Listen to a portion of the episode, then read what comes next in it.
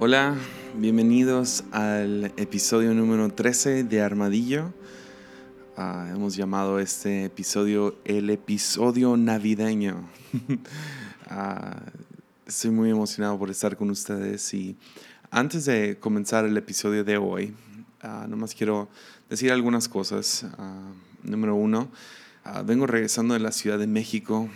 fue un tiempo increíble allá con mi amigo Pablo Orozco en su ministerio diferente y ah, también me prestó la mañana del domingo para estar en la iglesia Más Vida ah, en la Ciudad de México y ah, vengo regresando, no sé, no sé por qué regresé tan cansado. yo creo que porque fue el último viaje del año o lo que sea. Pero el lunes llegué temprano, salimos a desayunar como familia y hacer algunas cositas ahí. Ah, visité un rato, estaba mi primo aquí en la ciudad y, y como a las 3 de la tarde le dije a mi esposa Mimi, hey, está bien si tomo una pequeña siesta para estar un poco más despierto al ratito. Y sí, sí, sí, bla, bla, bla, y vamos a ver Roma. Pues me dormí a las 3 de la tarde, desperté el próximo día, se los prometo. desperté el próximo día a las 7 de la mañana. O sea, dormí. no, no, no, había dormido así por un rato. Y a lo mejor piensas, ay, qué rico, ¿verdad? Pero no, cuando duermes tanto tiempo, despiertas como zombie. O sea, no sé qué me pasó, me duele todo el cuerpo. Entonces estoy grabando esto ah, después de una larga, un, una larga fin un largo fin de semana. Ah, muy buen fin de semana, nada más que exhausto. Y, y, después de dormir tanto tiempo. Entonces, uh, pero sí, quería, quería decir eso.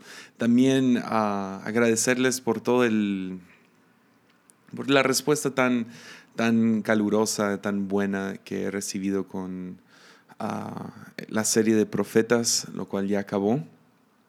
Y, uh, y sí, les prometo en el futuro va a haber más series. Ha habido más gente, ha habido mucha gente preguntando, uh, ¿va a haber más de estos? Y sí, sí va a haber. Uh, no es que sí son mucho trabajo, son unos 10, 15 horas de, de, estudio por cada episodio, entonces tengo que ir acumulando eso. Y aparte, pues la inspiración y los libros y el contenido, pues quiero que sean algo bien, no nomás sacar series por sacar series. Entonces, yo les prometo que sí va a haber series. Ah, yo calculo unos 3, 4 al año, ¿okay? No, van a ser tan seguido, pero, pero sí va a haber. Entonces, y uh, vamos a experimentar todavía, no, no siento que sé bien cómo funciona esto del podcast y cómo sacarlos, cómo, cómo manejarlos. A lo mejor va a haber una serie que sacamos uh, cada semana no sé, a, lo mejor va a haber una serie de tres episodios y salen los tres episodios en un solo día, no sé, ah, pero ahí vemos, esta es una jornada larga, les, yo estoy comprometido a mínimo 100 episodios, entonces ah, vamos hacia adelante y, y sí, por último,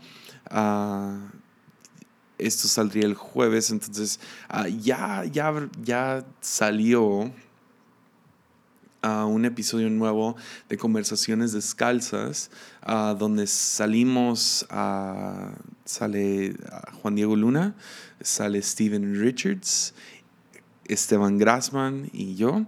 Y ah, ah, es tan divertida la conversación. Literal, somos, ah, yo los considero mis mejores amigos. obviamente faltó gente para poder decir eran todos mis mejores amigos, pero son de mis mejores amigos, ah, son de los que más me retan y nos hacemos preguntas ah, bastante fuertes. Ah, entonces está muy, muy divertido. entonces espero que lo diviertan, se diviertan, que lo disfruten y sí, ahí está disponible. Creo que se llama 12 preguntas y es una conversación fácil, dos horas. entonces ahí disfrútenlo. Y así es todo. Entonces, ¿qué tal entramos al episodio de hoy? Uh, que va a ser como un tipo predicación. Uh, estoy, estoy emocionado. El episodio navideño. Venga. Lucas 1, porque tenemos que hablar acerca de María, ¿ok? Lucas 1, 26 al 38, nos dice esto. Dios envió al ángel Gabriel a Nazaret, una aldea de Galilea, a una virgen llamada María. Ella estaba comprometida para casarse con un hombre llamado José, descendiente del rey David. Gabriel se le, se le apareció y dijo, saludos, mujer favorecida. Que acuérdate de eso, mujer favorecida. El Señor está contigo. Confusa y perturbada, María trató de pensar lo que el ángel quería decir. No tengas miedo, María, le dijo el ángel, porque has hallado favor de Dios. Concebirás y darás luz a un hijo y le pondrás por nombre Jesús. Él será muy grande y lo llamarán Hijo del Altísimo el Señor Dios le dará el trono de su antepasado David y reinará sobre Israel para siempre. Su reino no tendrá fin. Hablamos un poco de eso en, en Zacarías y cómo iban a durar, o sea, siglos sin un rey. Ah, finalmente viene ese rey del cual habló Zacarías. Ok, no, perdón, shout out to, shout out a serie de profetas. Le dice, pero ¿cómo podrá suceder esto? Le preguntó María al ángel, soy virgen. El ángel le contestó, el Espíritu Santo, el Espíritu Santo vendrá sobre ti y el poder del Altísimo te cubrirá con su sombra. Por lo tanto, el bebé nacerá que nacerá será santo y será llamado Hijo de Dios. Además, tu parienta Elizabeth quedó embarazada en su vejez. Antes la gente decía que ella era estéril, pero ha concebido un hijo y ya está en su sexto mes de embarazo. Pues la palabra de Dios nunca dejará de cumplirse. María respondió, soy sierva del Señor, que se cumpla todo lo que has dicho acerca de mí. Y el ángel la dejó. En la Biblia vemos que Dios le pide a hombres y a mujeres que participen en el avance del reino de Dios. Todo inicia con Abraham siendo el, padre de la fe, pero también llamado a ser una nación que es diferente a las demás naciones, a ser una nación que sirve, sí, sirve al único Dios ah, vivo, pero es, un, es una nación que no no es igual a las otras en diferentes aspectos. Una es una nación que va a tratar bien al prójimo, es una nación que no va a sacrificar a sus hijos. Es una nación que ah, va a servir a un solo Dios y ah, van a ser una nación que no nomás son de bendición a ellos mismos, sino serán una nación que son de bendición a todas las naciones. Y Dios le pide esto a Abraham y a, ser, partícipe dentro de lo, del plan maestro de Dios. Pero no es la única persona, literal, el Antiguo Testamento está lleno de historia tras historia tras historia, de gente a la cual Dios les pide sean parte de esto. Ah, y realmente es un honor enorme. Pero algunos, las cosas que les pide, número uno, son locas, ah, número dos, son arriesgadas, y otras, a otros les pide una, algo muy grande. Por ejemplo, a, Gedeón le pide que pelee con 300 soldados contra un ejército de 15 mil personas. O sea, es, es, es, muy arriesgado, es difícil, se requiere mucha fe y confianza de que Dios está de tu lado alguien, a un profeta del cual no hablamos en la serie de profetas, Ezequiel, Dios llega y le pide cosas muy locas, o sea, de, de, tal manera que realmente teólogos serios ven la historia de Ezequiel y lo diagnostican con alguna enfermedad mental. Tuvo visiones muy fuertes que muchos ah, en la historia, les digo, ah, piensan que, que, sufre de algún tipo de esquizofrenia. Ah, le pide que se acueste en su lado, en su costado por 430 días. le pide que se, que se coma un pergamino y que cocine sobre excremento, cosas que dices que no, no, no tiene, no, no, no, tiene coherencia estas cosas, pero también sabemos que los profetas fueron llamados a ser poetas y no nomás con palabras, sino con actos. Entonces predicaban con sus hechos también. Ah, y luego cosas muy grandes, responsabilidades enormes como Moisés, que Dios le da la, la tarea de rescatar de esclavitud al pueblo de Dios y liderarlo por el resto de su vida. Y, pero realmente en, todo el Antiguo Testamento nunca encontramos que Dios le da una responsabilidad más grande a alguien como la que le da a María, una adolescente, mujer, virgen, no casada. En el, Antiguo Testamento vemos historia tras, de hombre tras hombre tras hombre. Y a algunos jóvenes, algunas mujeres, pero aquí encontramos una mujer joven sobre las cuales, sobre sus hombros se va a poner la responsabilidad más arriesgada, loca, grande que vamos a encontrar en toda la Biblia. Dios le está pidiendo a María que críe a su propio hijo. Con razón el ángel llega y le llama favorecida, ¿no? O sea, le pide, forma parte de la historia, de la narrativa de Dios. a y el ser humano y cómo el cielo está invadiendo la tierra y literal va a ser la, el Hijo de Dios mismo en sus brazos y amamantando de su pecho y viviendo bajo su techo y o sea eso es impresionante lo que Dios le está pidiendo a esa mujer. O sea qué honor formar parte de lo que Dios está haciendo en la iglesia se usa mucho el lenguaje, que Dios te use, pero realmente, si lo pensamos bien, yo no creo que Dios nunca ha estado queriendo usarnos. Usarse es una, es una palabra negativa. Es algo que se usa, ah, es se usa para una herramienta. Ahora, yo creo que Dios nos da a nosotros regalos y habilidades y herramientas que Él pide que nosotros usemos, sí, claro. Pero si pensamos que Dios usa gente, nos termina dando permiso para nosotros usar a otros. Y eso nunca ha sido la invitación. La invitación es a formar parte de lo que Dios está haciendo. Y eso, eso es poder, te puedes considerar favorecido cuando Dios te invita a ser parte de lo que Él está haciendo. Pues no hay nada más en la vida que yo personalmente anhelo más que ser parte de lo que Él está haciendo. Es, mi oración, lo, hablaba en un episodio pasado en Camina no corras. Mi oración no es Dios bendice lo que estoy haciendo, es ah, dame, dame permiso, dame la oportunidad de ser parte de lo que tú ya estás haciendo. Y pensar que que yo tuviera ese favor, tener el favor de Dios, tener esa responsabilidad. ¡Ah! Me da escalofríos en este momento. Y tener un bebé es, ah, es tan...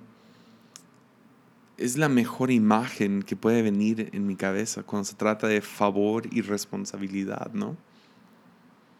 Y ese es el llamado, o esa es la invitación que el ángel viene para presentarle a María hey, ah, queremos que formes parte de esta narrativa más grande.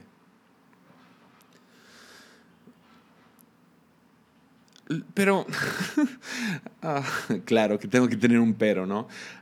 Lo que me termina molestando acerca de la historia de María es que Dios ni le picha una cuna. Pichar es, o sea, no, no, es una palabra que se usa en todos lados. Entonces, Dios ni le compra una cuna. no. O sea, qué loco, ¿no? Porque Dios llega y dice, ah, o sea, el ángel llega, mujer altamente favorecida, vas a ser madre de un rey, el primer verdadero rey que Israel va a tener en cientos de años. y pobrecita, no le va muy bien. Ah, cuando nació mi hijo, mis papás se metieron, compraron la cuna, mi suegra le hizo ropa a mano a mi, a mi hijo, ah, yo trabajé como loco por pagar ah, el, o sea, el nacimiento y gente dio regalos y dinero y, y pobre María o sea, piensa en su vida. Número uno, es en contra de la ley de Dios que una mujer se embarace fuera del matrimonio. Entonces la está llamando a, a estar fuera de la ley aparentemente, porque obviamente ah, Dios está por encima de su propia ley.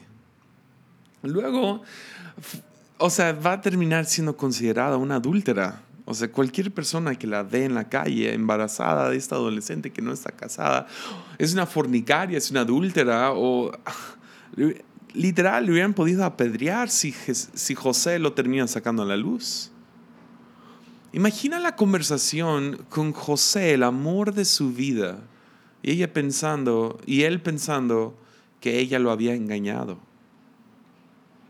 Luego, ok, bien, todo eso termina, termina bien, ah, no, no la apedrean, aparentemente no, no hay tanto juicio sobre ella, pero luego cuando nace el bebé, nace en un pesebre porque no hay lugar para ellos en los moteles y hoteles y posadas y, y hospitales. Y luego Herodes escucha de un bebé y decide que tienen que matarlo que otra, otro podcast para otro tiempo, pero Herodes, ¿sabes cómo averigua que hay otro bebé? Usando las escrituras.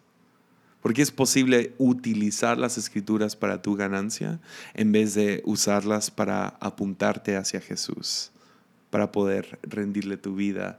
Más bien lo usas para matarlo. Y es lo que Herodes hace. Decide matarlo, Dios mío, y termina matando a todos los niños de su edad haciendo que María y José salieran corriendo hacia Egipto. Aparte de eso, mientras María sigue a o sea, sigue embarazada, llega uno de los profetas del Nuevo Testamento, Simeón, y en Lucas 2 ah, dice que Simeón les dio su bendición y le dijo a María, la madre de Jesús, este niño está destinado a causar la caída y el levantamiento de muchos en Israel y creará mucha oposición, a fin que se manifiesten las cosas intención, y, e las intenciones de muchos corazones. Y luego dice, ok, es la profecía sobre Jesús, pero luego profetiza sobre ella. Dice, en cuanto a ti, una espada te atravesará, te atravesará el alma. Ah. O sea, la vida de María, o sea, de, de ahí, o sea, piensa en esto, toda su vida está o sea, tiene que estar pensando, crea un hijo que está loco, un hijo que, o sea, ni me, o sea, cuando voy a buscarlo, no me llama ni su madre. Y en los últimos momentos de, su, de la vida de Jesús, Jesús ni le da las gracias, medio la ignora, medio dice, hey, ah, ahora tú tienes a otros hijos y ellos te llamarán a ti madre. Y luego dice, y luego ella, presen, o sea, ella presenció la tortura y muerte de su hijo. ¿Favorecida? ¿Neta? O sea, vio al hijo que Dios le había dado morir. Y, eso no es nomás en la vida de María, lo ves en cualquier persona que Dios los invita a formar parte de la narrativa de lo que Dios está haciendo. Se ve un tremendo estrés sobre sus vidas. O sea, Daniel, en el pozo de los leones, Esther arriesga su vida por salvar a sus compañeros judíos, Elías ah, profetiza que no va a haber agua, entonces va al arroyo de Kerit y se acaba el agua. José al principio, ah, llevando a Israel a Egipto, vive una vida con increíble injusticia. Parece como que existe una presión enorme sobre cualquier persona que le dice que sí a Dios. O sea, parece que parece más una carga que una bendición el decirle que sí a Dios. O sea, donde sea en toda la Biblia, no es algo bonito al fin de cuentas decirle que sí. Hay, hay un estrés. Ah, o sea, hablábamos de Jeremías hace unos episodios. Es como ah, la agonía de, de ser parte, de formar parte este reino es, es, complicado, por así decirlo. Y ya hace, hace cuatro años nació mi hijo. cuatro años y medio ya. Ah, me acuerdo, fue una cesárea. Entonces, los, los, o sea, las mujeres que han tenido una cesárea van a entender que uh, te vas maquillada, o sea, te vas lista. Uh, como familia, pues tú lo programas y vas listo, empacas la maleta, ok, vamos a ir a tener al bebé. Tengo video de Mimi antes de que naciera uh, Sawyer, nuestro hijo. Y uh, literal, vamos en camino y ella saluda a la cámara, bien fresh. y o sea, obviamente, yo, o sea, no estoy menospreciando para nada el, o sea, todo lo que implica el embarazo, pero se ve fresh. Entonces esa mañana decidí despertar un poco más temprano, obviamente por los nervios, ya voy a ser papá el día de hoy, y uh, tuve un devocional.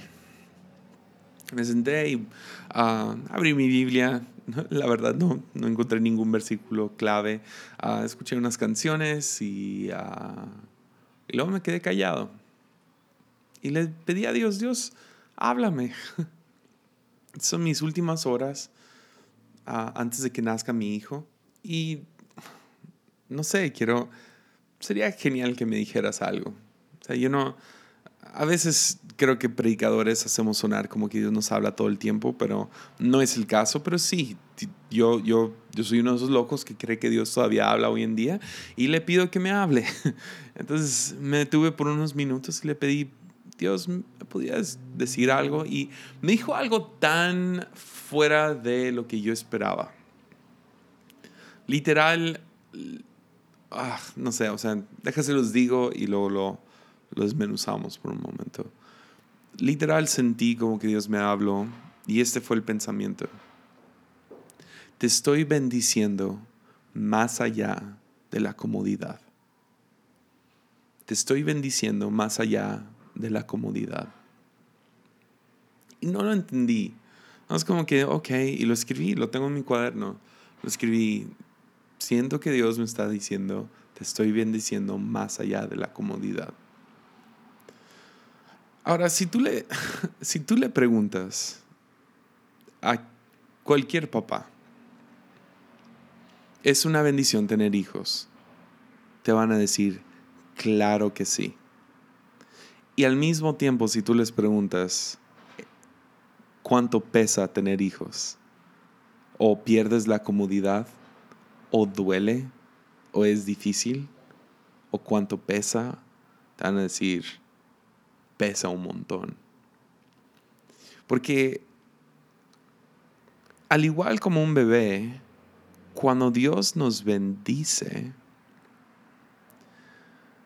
pesa. Si tú le preguntas a cualquier persona que ha sido parte de lo que Dios está haciendo, a pesar de su dolor, te dirían, fue una bendición. O sea, cada persona que yo he conocido que Dios ha, o sea, odio usar el término, pero para que me entiendan bien, ha usado a de manera impresionante, que han sido parte de la narrativa de lo que Dios ha hecho, ah, de manera pues donde rinden sus vidas por completo y ves el sufrimiento y ves dolor y ves pérdida y ves ah, necesidad y ves uh, traición y, o sea, pobreza y, y, tiempos difíciles, aún por medio de todas las dificultades, terminan al final de sus días diciendo lo haría otra vez. Porque esa es la cosa acerca de bendiciones. bendiciones parecen cargas porque, porque pesan mucho. Déjalo digo una vez más sin trabarme. Bendiciones parecen cargas porque pesan mucho. Cada bendición viene con una carga. Casi, casi te lo puedes imaginar como, un, como si dos bebés nacen al mismo tiempo. Uno que le pones el nombre bendición y el otro que es un cuate o un gemelo que se llama carga. Porque nacen al mismo tiempo. Imagino a, a, María pensando, que no, que no iba a ser la, la, la, mamá de un rey, o sea, que no iba a vivir en un palacio y esa es la vida que me tocó. Pero si tú le preguntas ahorita, ella te diría, todo esto fue una bendición. Porque cada bendición viene con una carga. Dios nos bendice más allá de la comodidad. A aquellos que decimos, yo quiero ser parte de lo que tú estás haciendo aquí en la tierra. Es lo que críticos no ven. Críticos en Facebook pueden, pueden hacer sus memes, pueden hacer sus, sus largos posts, pueden hasta hacer incluso sus videos en YouTube acerca de hombres y mujeres que han literal dado sus vidas y pueden criticar su riqueza y pueden criticar sus bendiciones y su fama y todas las cosas, pero no entienden la carga que viene con servir a Dios. Y al mismo tiempo, otros familiares pueden criticar a aquellos que pasan por mucho sufrimiento y dificultad y pobreza por lo mismo, por, porque decidieron formar parte de la narrativa más grande y pueden criticarlo como qué miserable vida, pero no entienden la bendición que viene. Si ves cómo es una espada de dos filos, porque todos aquellos que deciden servir a Dios con todo su corazón, a darle sus vidas a la narrativa más grande de lo que Dios está haciendo, vienen con tanto bendición como carga. Y los que critican la bendición de otros no pueden ver la carga. Y los que critican la carga no ven la bendición. Es la razón que tenemos que tener cuidado con esas críticas y poder ver más allá. Ok, ves a alguien que es hiper bendecido y, o sea, dices, wow, qué maravillosa vida. Sería bueno que miraras un poco más de cerca para ver si tú estarías dispuesto a cargar con lo que ellos cargan.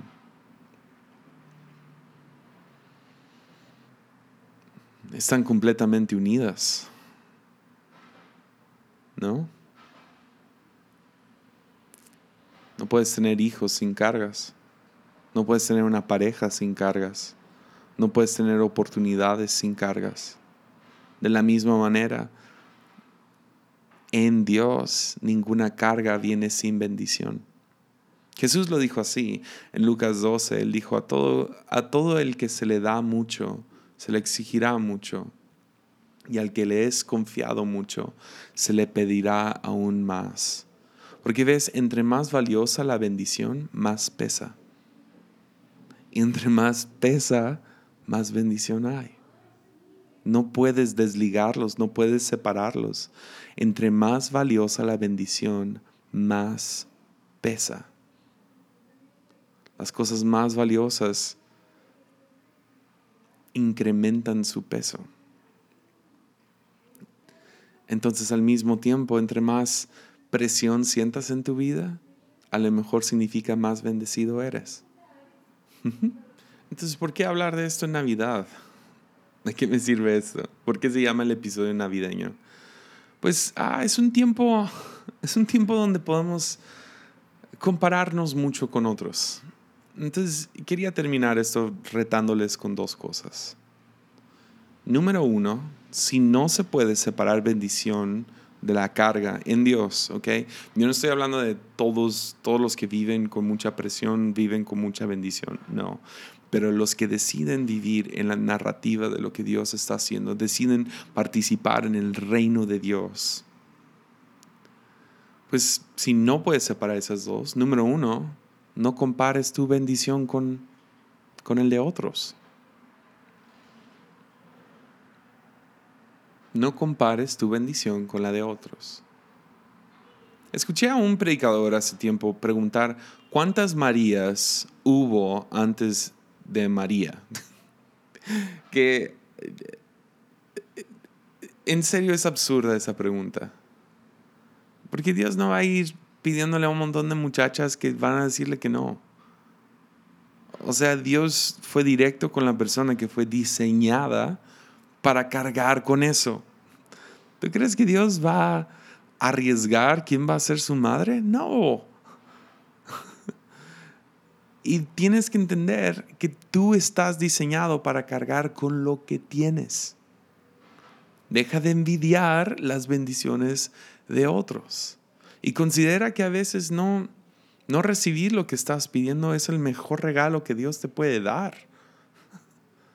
Lo voy a decir otra vez porque alguien tenía que escuchar eso. Considera que a veces no recibir lo que estás pidiendo es el mejor regalo que Dios te puede dar. No andes orando por una bendición que no estás que no estás diseñado para aguantar. Entonces no compares. No te compares con las bendiciones de otros. Confía mejor que Dios es bueno que es bondadoso, que es generoso y que Él da de acuerdo a lo que tú estás diseñado a cargar. Porque, hey, a lo mejor tú no quieres esa vida. Sí, claro, quieres las bendiciones, pero no puedes, no puedes desconectar la bendición de la carga. Entonces, número uno, eso, no compares tu bendición con los de otros. Y número dos, y esto es lo que yo creo que más te quiero animar, tanto para finalizar este año como entrar al próximo año, uh, como esta temporada navideña, te quiero invitar a que cambies tu perspectiva.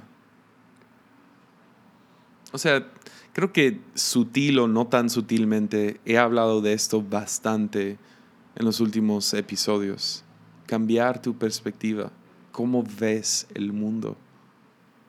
Y si hoy tú pudieras cambiar tu perspectiva de ver tus cargas como bendiciones, ¿no serías más agradecido?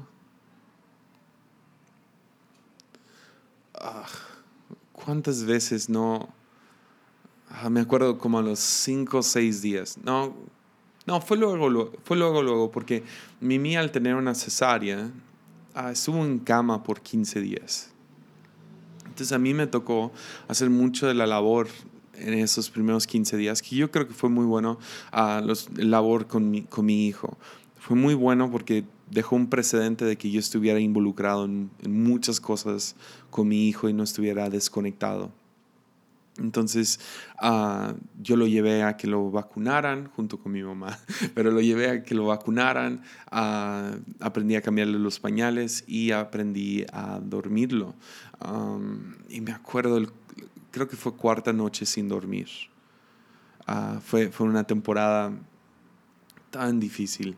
me acuerdo, mi hijo no, no podía dormir si yo no lo estaba como que cargando y meseando. Entonces mi técnica era poner predicaciones largas uh, y me ponía a verlas mientras yo, o sea, daba pasos en el fondo. Y hubo una noche que no sé qué, no sé si alguien le dio coca a su quinto día de haber nacido o qué, pero no, no lo podía dormir. Llevaba, sin exagerar, tres, tres o cuatro predicaciones largas, como de una hora cada una y yo estoy dando pasos atrás de la, o sea, viendo la tele y tratando de dormir a este chiquillo. Y uh, subí al cuarto y eran, no sé, las 4 o 5 de la 4 de la mañana. No quiero irme hasta las 5, 3, 4 de la mañana, sin exagerar, y entro al cuarto y, o sea, quería llorar, o sea, no podía. Decía, no puedo con esto. Y me acuerdo haciendo oraciones a Dios bastante feas. Porque el que te diga, el papá que te diga que tener un hijo es puras risas y diversión y cosas bonitas, te está mintiendo. Pero al mismo tiempo, el que te diga que solo son cargas y es horrible y, ay, qué difícil, también te está mintiendo. Porque al final del día, cargas son bendiciones y bendiciones son cargas cuando tú estás dentro de la narrativa de lo que Dios está haciendo. ¿No serías más agradecido con tus hijos? ¿No serías agradecido que tú tienes que tú tienes la responsabilidad de cambiarle otro pañal? ¿No serías más agradecido con eh, no, no verías tu trabajo no como una carga, sino lo verías como una bendición? ¿No podrías cambiar tu perspectiva acerca de tus responsabilidades y diferentes cosas que haces? Si pudieras cambiar tu perspectiva, ¿no, no, no, ¿no abrazarías un poquito más fuerte a tus hijos? ¿No, ¿No llegarías un poquito más temprano al trabajo considerando que otros no tienen lo que tú tienes? Entonces, número uno, no compares tu bendición. Número dos, cambia tu perspectiva, porque serías más agradecido y también, ¿sabes qué? Aguantarías más. ¿No? Aguantarías más. Porque yo sinceramente creo que Dios te puede bendecir de acuerdo a tu habilidad de aguantar la presión. Me acuerdo hace años, ah, cuando yo seguía siendo pastor de jóvenes y pasamos por una racha muy buena, un tiempo donde ah, creció bastante y ah, entonces muchos pastores me buscaban para hacerme preguntas y uno se sentó conmigo y tuvimos una conversación muy vulnerable, muy real acerca de, su conferencia. Y yo ya había ido, creo que ya tres años. Y este tercer año, justo al final, platicamos y me dijo, no sé cómo hacerlo crecer, lo quiero hacer crecer. Pues el primer año que yo fui, al segundo año casi se duplicó, pero del segundo al tercero se mantuvo igual. Y ah, yo me abrí con él y fui sincero y rara vez hago esto, no me gusta ir a conferencias y criticarlas, pero sí encontré una gran falla y se lo comenté a este pastor. Ah, básicamente lo, le, dije a lo que yo había visto y lo que yo había visto era al pastor de jóvenes durante toda la conferencia con la cara de asustado, de cansado, de estresado y seguía quejándose cada vez, ay, es que no llegó tal voluntario, es que esto y lo otro y es que lo va, va, va, va, va. Y le dije, mira, yo sé que es cansado, pero nomás quiero que consideres que si esta cosa se duplica, va a ser lo doble de pesado. Entonces, una de dos cosas, o una, eres agradecido con lo que tienes y eres agradecido que no creció, o dos, cambia tu mentalidad para poder aguantar más presión, para poder aguantar una duplicación. Yo diría esto con cualquier trabajo, con cualquier responsabilidad, sea tan importante como crear un hijo o tan esencial como tener un trabajo, cambia tu perspectiva. Porque al final del día es un privilegio formar parte de la narrativa más grande de lo que Dios está haciendo. Al final de sus días estoy seguro que María, si tú le hubieras preguntado, ¿qué onda con esto? Ella te diría, fue una bendición. Entonces, si te puedo retar a algo, velo como un privilegio. Es un privilegio, es una bendición crear a ese hijo, proveer para esa mujer animar a ese amigo, servir en esa iglesia, sangrar, llorar, sudar por, ese, por esa responsabilidad. Seamos agradecidos por las bendiciones que Dios nos ha dado, a pesar de la presión que traen. Entonces, feliz Navidad y ánimo.